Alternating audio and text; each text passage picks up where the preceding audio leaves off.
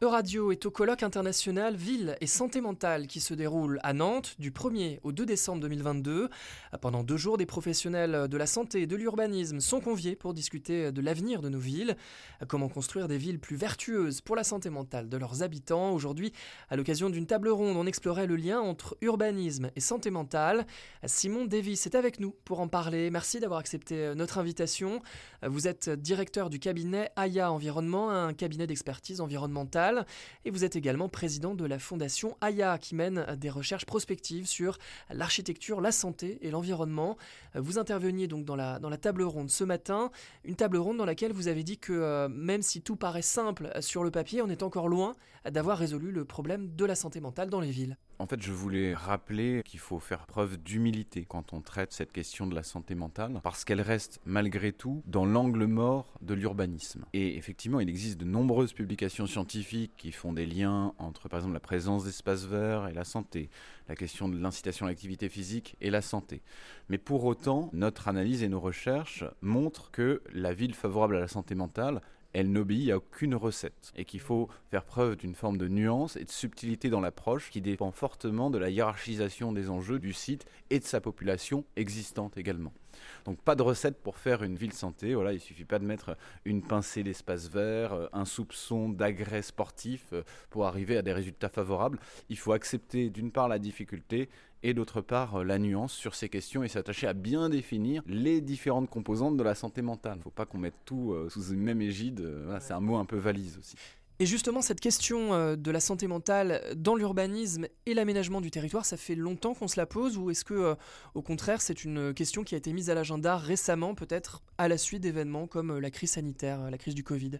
Alors, les relations entre ville et santé existent depuis le démarrage de l'urbanisme. En revanche, et vous avez sans doute raison de le souligner, les liens entre urbanisme et santé mentale sont beaucoup moins documentés. Et historiquement, bon, il a fallu attendre effectivement l'émergence de la psychanalyse et la fin des années 90 pour que réellement on commence à s'intéresser à ces liens. Donc ça reste une thématique émergente assez peu documenté, avec des retours d'expérience sur lesquels on n'a pas forcément de recul sur ces sujets. Toutefois, on progresse sur ces questions et depuis la crise sanitaire, ce que l'on observe, c'est que plus que provoquer des changements majeurs dans la ville, cette crise sanitaire a permis de révéler une vulnérabilité bon, qui était déjà là souvent avant, mais que l'on a enfin accepté de voir à travers ces notions d'isolement, ces notions de ce à quoi le logement donne accès dans un périmètre proche, et ces questions aussi des populations en errance qui malheureusement sont un peu multipliées à l'issue de la crise sanitaire. Et justement, ce que j'ai envie de vous demander, c'est qu'est-ce qui marche euh, au fond euh, Que sait-on de ce qui fonctionne aujourd'hui en termes euh, d'urbanisme, d'aménagement du territoire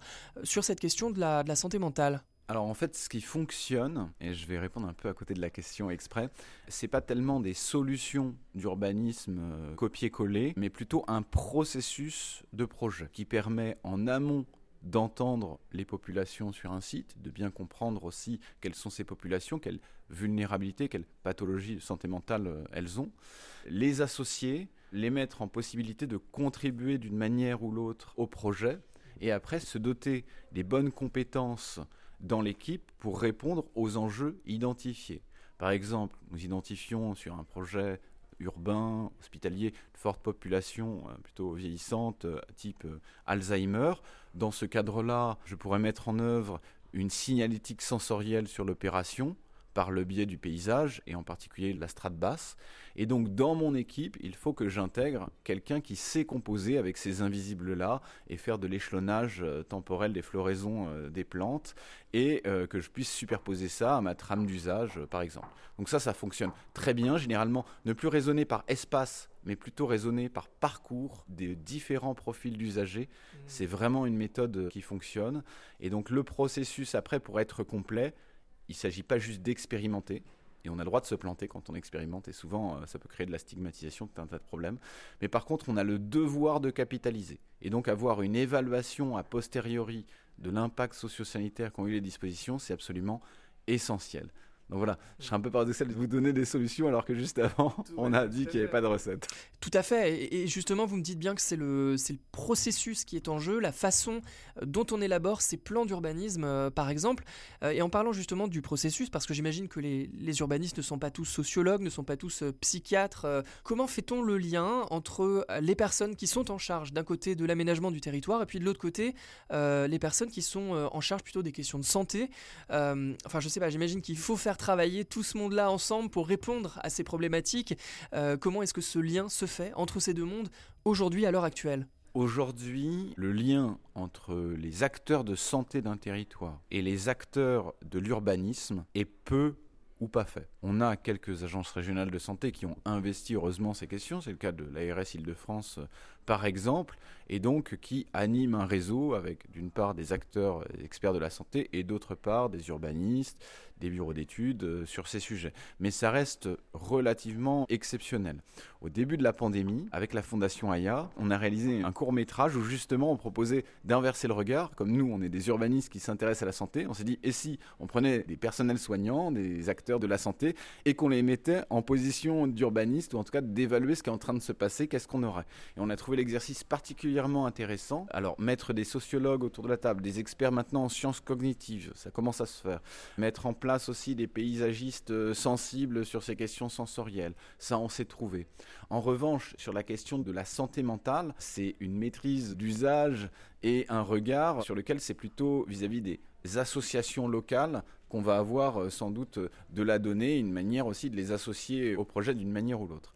Mais parfois, c'est encore plus difficile que ça, surtout quand on parle de santé mentale, où les outils habituels de questionnaires, euh, d'interviews ne fonctionnent pas. On n'arrive pas à recueillir vraiment d'informations. Et donc, il faut aussi innover dans le domaine de l'expression de populations particulièrement vulnérables, en proie à des pathologies de santé mentale lourdes, par exemple par l'expression graphique. Et voilà, dessiner son quartier, ça révèle aussi euh, beaucoup de choses pour un urbaniste sur les dilatations d'espace sur euh, certains endroits, sur euh, le fait qu'on va dessiner de manière plus détaillée un espace par rapport à un autre.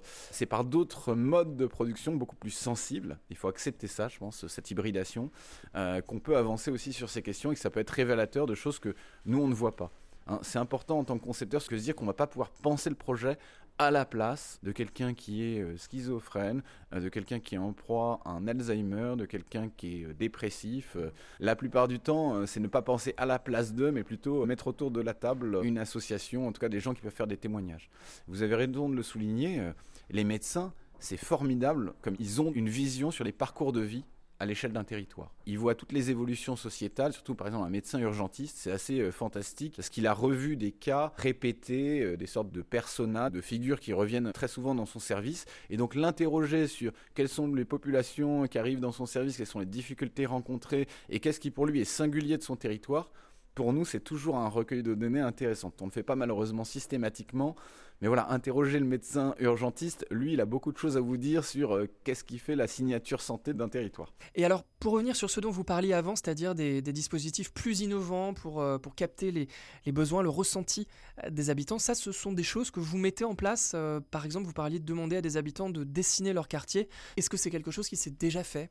Alors, oui, euh, ça s'est déjà euh, produit euh, sur plusieurs quartiers. Là, on a pour projet de le mettre en œuvre plutôt à destination de populations de jeunes enfants aussi, pas forcément avec des troubles psychiques d'ailleurs, sur Grenoble. Et en revanche, c'est assez émergent comme approche, surtout si on veut voir une matière exploitable, quoi. Donc, il faut expérimenter et ça reste important. Alors après, il y a d'autres expérimentations qui sont menées, comme par exemple des diagnostics en marchant avec les habitants, un truc très très simple, mais sur lequel nous on va recueillir pas mal de sociotopes, d'habitudes de vie ou de perceptions importantes. Et là, on fait un peu comme vous, on allume un micro et puis on entend plein de choses. Donc des diagnostics sensibles, des diagnostics aussi, voilà, où on laisse euh, traîner un micro et il y a la parole qui, qui se libère euh, sur, euh, sur un projet.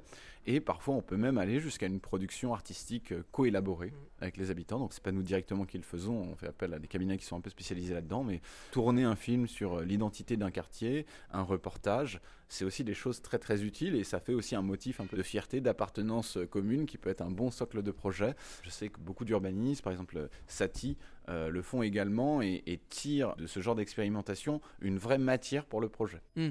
Et alors, je vais revenir encore une fois en arrière sur euh, ce dont vous avez parlé avec les médecins.